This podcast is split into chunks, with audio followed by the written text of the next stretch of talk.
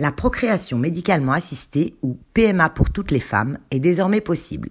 Les décrets d'application de la loi votés fin juin ont été publiés mercredi 29 septembre dernier au journal officiel. Outre l'entrée en vigueur de ces dispositions, il sera désormais possible de congeler ces ovocytes et spermatozoïdes pour mener à bien une grossesse future.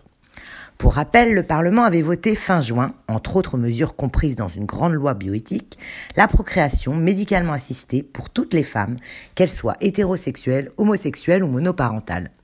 Alors quelle est la définition de la PMA pour toutes?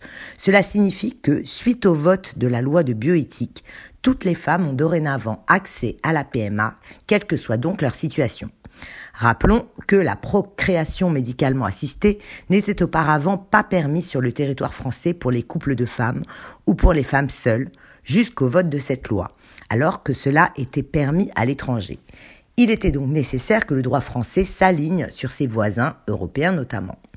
La loi permettant l'accès à la PMA pour toutes les femmes est désormais en vigueur depuis le 2 août 2021. C'est une très bonne nouvelle, très attendue, c'est féliciter le ministre de la Santé, Olivier Véran. Selon le décret d'application, le prélèvement d'ovocytes peut être réalisé chez la femme jusqu'à son 43e anniversaire.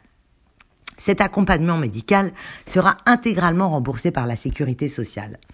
Mais les femmes qui souhaitent entrer en parcours PMA sont confrontées à de longs délais d'attente, au risque de voir leur projet d'enfant compromis.